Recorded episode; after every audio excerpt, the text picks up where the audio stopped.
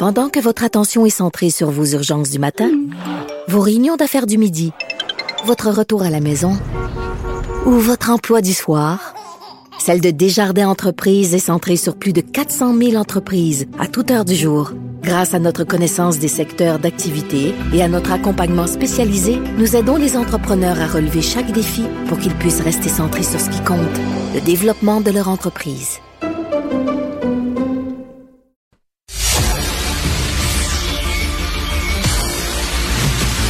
Jean-François Lisée. On va juste dire qu'on est d'accord. Thomas Mulcair. Je te donne 100 raison. La rencontre. C'est vraiment une gaffe majeure. Tu viens de changer de position. Ce qui est bon pour Pitou est bon pour Minou. La rencontre. Lisée. Mulcair. Alors, vous deux, messieurs, j'aimerais que vous répondiez une question que mon collègue euh, de Cube Radio hier, Philippe Vincent Foisy, me posé comme question. Je commence par Jean-François Lisée. Alors, Philippe Vincent me dit, c'est quoi un caquiste? Parce que t'es un souverainiste, viens à la CAQ, t'es un fédéraliste, viens à la CAQ, t'es pour le troisième lien, viens à la CAQ, t'es contre le troisième lien, viens à la CAQ, t'es pour ou contre la loi 21, parce que oui, il y a des gens qui sont contre la loi 21 et qui sont à la CAQ. Donc, je vous pose la question, Jean-François, je commence par toi. C'est quoi un caquiste? Ben, écoute, effectivement, la définition semble un peu élastique. Euh, on a vu avec euh, la candidate dans Marie Victorin, euh, Mme Dorismont, qu'elle avait pris des positions très, dans les mois qui précédaient, très, très dures contre la CAQ, et elle est devenue candidate. Elle est maintenant députée.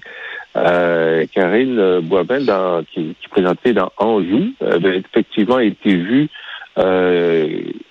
applaudissant une critique féroce de la loi 21. Elle a cheminé, elle a cheminé. Maintenant, elle, est, d'accord avec la ligne de parti. Évidemment, on avait vu Caroline Saint-Hilaire qui avait cheminé vers le troisième lien. Donc, en fait, c'est ceux qui cheminent vers un poste de député. On va dire ça comme ça. Alors, ceux qui cheminent vers un poste de député sont et hier, Philippe Vincent Foisy me disait, ben, je pense qu'un caquiste, c'est le pouvoir. C'est quelqu'un qui veut être au pouvoir, euh, tout simplement. Tom, qu'est-ce que tu en penses? C'est quoi un caquiste? Ben, je pense que je vais rester avec le thème des cheminées, parce que de la fumée, puis de l'air chaude, ça monte dans une cheminée, puis ça s'épand un petit peu partout, puis ça peut être à peu près n'importe quoi. Très drôle. Et il y a des partis de pouvoir qui peuvent justement attirer des gens qui sont à un point dans leur carrière où ils se disaient moi, là, ça me tente bien l'aventure politique, je vais y aller. Alors, tu regardes un peu le paysage, tu regardes l'horizon, tu dis, ben, regarde, j'ai besoin d'un char pour me rendre là. Voici un char, ça s'appelle un CAC. Puis, tant pis si la CAQ dit que c'est une hybride entre les fédéralistes puis les souverainistes, puis tant pis s'il n'y a rien à comprendre parce qu'ils donnent de l'argent à Sander à coût de dizaines de millions de dollars pour venir scraper des affaires à Montréal, puis le ben gars d'investissement à Québec ne comprend même rien au modèle d'affaires de, la compagnie. J'aimerais bien savoir qui l'a appelé pour lui dire tu vas donner de l'argent à cette compagnie-là.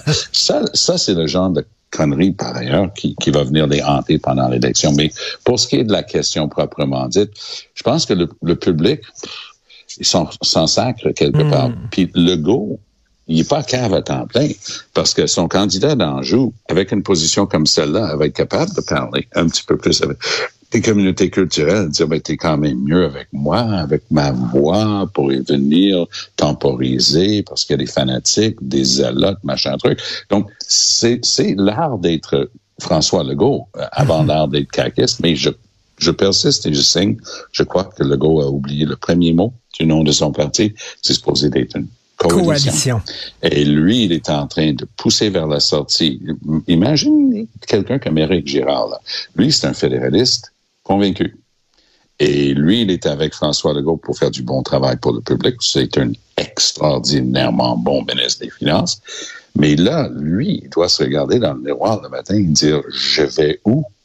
Avec Bernard Drinville et avec Caroline Saint-Hilaire? C'est quoi le game plan? Là? Tu ça aboutit où, euh, cette affaire-là? Et c'est ça qui est de moins en moins clair dans l'esprit du public.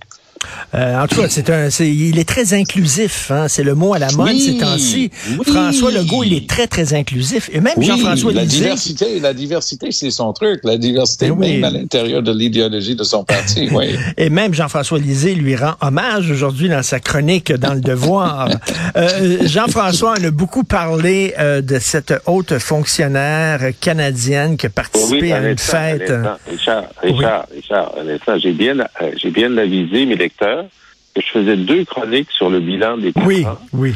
Côté lumière, aujourd'hui, c'est côté lumière, et, et, et samedi, ce sera côté obscur. OK. Donc, il, il faut attendre d'avoir lu les deux. C'est sûr qu'aujourd'hui, François Legault est très content de sa lecture de, de ma chronique.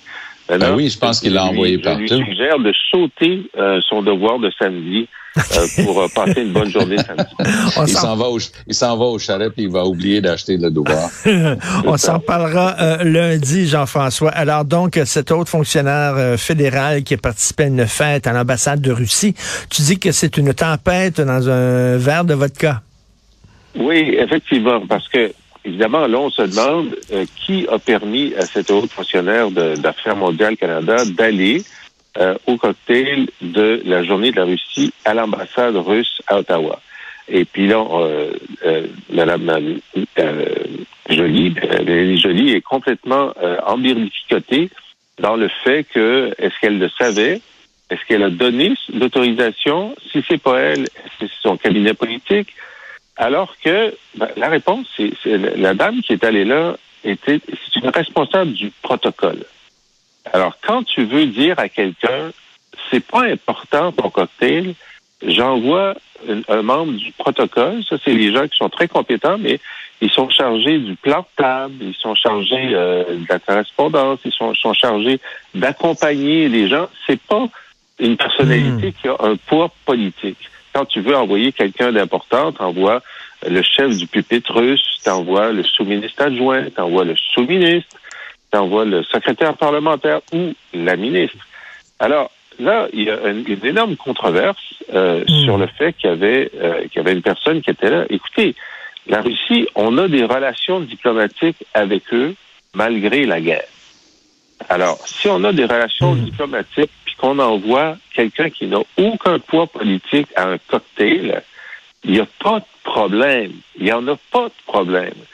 Euh, le problème j'ai- est j'ai- j'ai rarement été où, où tu, tu nies ouais. avoir su à l'avance que ça allait se passer. Non. Regarde, ça, ça, tient pas la route. là. Je m'excuse, Jean-François, ça marche pas ton affaire. Un, tu es en train d'essayer de diminuer complètement le rôle de cette personne-là. Je suis désolé, c'est quelqu'un qui représente le gouvernement du Canada, qui représente Affaires globales du Canada. On a déjà accusé, avec raison, la Russie d'avoir euh, commis un génocide en Ukraine, puis en même temps, on va aller boire du vodka puis manger euh, du, du, du bon caviar beluga avec les Russes pour fêter le jour du Russie. Ça n'a aucun bon sens. Et d'un. Et de deux, hier, la réponse de Mélanie Joly était pour les archives. C'est extraordinaire parce que tout notre système de gouvernement est supposé d'être basé sur la responsabilité ministérielle. Un ou une ministre est responsable des décisions de son ministère. En réponse à une question de Julie Van Dusen de CBC à Ottawa, on lui a demandé, oui, mais est-ce que vous avez essayé de savoir comment ça s'est passé? Puis avec l'arrière de sa main dans l'air comme ça, elle se retourne, elle dit, ça m'intéresse même pas de savoir comment ça s'est passé. C'est pas grave, ça ne se repassera plus. Hein, je m'excuse, ce truc-là va talonner le gouvernement libéral pendant longtemps parce que c'est un faux argument de dire que parce qu'on a encore une ambassade, on doit envoyer quelqu'un. Voyons donc, ça n'a aucun bon Et- sens et- que le Canada ait envoyé quelqu'un pour boire du vodka et manger du caviar. Et si avec je les peux- Russes si je en, peux, en plein euh, génocide, ça n'a aucun si bon je sens. peux ajouter un argument 3, tu disais tantôt, Tom, que François Legault va envoyer la chronique de Jean-François Lisée à tout le Oui. monde. Euh, Je peux te dire- je peux te dire que la Russie a envoyé la dépêche disant que le Ben Canada a envoyé quelqu'un Ben- à son party à tout Ben le oui. monde. La Russie, oui. Jean-François, s'est pété les bretelles et a surfé là-dessus. Là. Ben, je, je persiste et signe quand tu veux indiquer à une ambassade que tu trouves que sa journée nationale n'est pas importante, envoie quelqu'un du protocole. Moi, J'étais ministre des Relations internationales et envoyer quelqu'un du protocole, c'est vouloir dire que c'est vraiment pas important et aucune discussion importante va avoir lieu dans cette journée-là. C'est pour ça que je dire, dans- en, diplomatie, les signes que tu envoies euh, euh, ont, ont des euh, ont une signification. Et franchement, si j'étais l'ambassade russe, je dirais ben écoute, ils, ils ont vraiment voulu me montrer que je suis pas important parce qu'ils ont envoyé quelqu'un du protocole. Non, Alors non, évidemment, on peut, on peut décider que c'est le contraire, mais Non, non. moi, je trouve que je- pas, ça, ça vaut, ça vaut pas l'encre. Cette controverse ne vaut pas l'encre sur laquelle euh, on en parle dans les journaux. Et, et, Tom, je veux t'entendre sur un autre sujet. Euh, bon, euh, PSPP euh, lundi a bien performé lors de la, le lancement Oui. de l'année René Lévesque. Toi-même, tu l'avais souligné en disant Oui. que tu avais souligné sa dignité et tout ça. Oui. Sauf que là, il y a une tuile qui vient de se tomber dessus parce qu'il vient de perdre Kaboom. Martin Ouellette. Là. C'est c'est pas une tuile, c'est un, un, un mur complet. Hmm. Euh, la, la perte de M. Ouellet dans la circonscription de René Lévesque euh, vient à un très mauvais moment. Sur les sept députés qui restent, il y en a quatre qui se présentent pas. D'après les informations que j'ai pu glaner, justement, c'est parce que M. Ouellet va se présenter comme maire de Bécomo. Qu'est-ce qui va se passer avec le maire de Bécomo? Il va devenir le candidat de la CAQ dans René Lévesque. Donc, c'est c'est preuve encore une fois, puis ah, il y a une belle expression anglaise, bloody minded, c'est-à-dire d'être déterminé à outrance. Et euh, notre ami Legault, il est déterminé à outrance parce que il s'en va chercher le moindre foyer de brasier. Il veut, il, il envoie Caroline Saint-Hilaire dans Sherbrooke parce qu'il trouve que ça n'a pas de sens qu'il y a encore Québec solidaire dans Sherbrooke. Il est en train d'aller recruter au plus haut niveau pour se débarrasser du dernier, du dernier Gaulois du Parti québécois dans le comté de René Lévesque sur la basse Côte-Nord. Euh, Legault, et, ça- et on en parlait tantôt de ce qu'il est en train de faire dans Anjou. Donc, Legault puis son équipe, là, pas de quartier. Il n'y a pas de ménagement. Ils vont chercher tout ce qu'ils peuvent, puis les, les chiffres qui ont été donnés selon les sondages et tout ça risquent de changer beaucoup d'ici l'élection.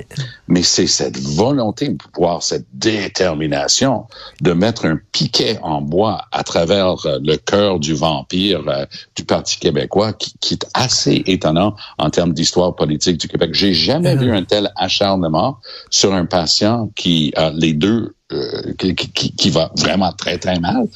Qu'est-ce que tu en euh, penses, euh, Jean-François, de ça? Ah, ben l'acharnement est, est très clair. Ben oui. L'acharnement là de- de- est très clair. Et euh, d'ailleurs, euh, comme je l'ai écrit, si euh, M. Legault avait dans un coin de son cerveau l'idée que lors d'une crise de régime euh, euh, de vouloir faire l'indépendance, il voudrait garder une petite cohorte de péquistes à l'Assemblée nationale pour le talonner sur le chemin et euh, euh, joindre sa coalition pour le oui à la, à- au moment clé parce que ça l'aiderait à avoir 50% plus un, mais il fait le contraire, ce qui montre bien que c'est pas par là qu'il s'en va. Euh, sur euh, sur Bécomo, effectivement, il y a deux problèmes. D'abord, Martin Ouellet affirme que dans aucun cas, il ne va être, euh, il doit se présenter à la mairie de, de Bécomo. Il veut retourner dans le privé. C'est un entrepreneur.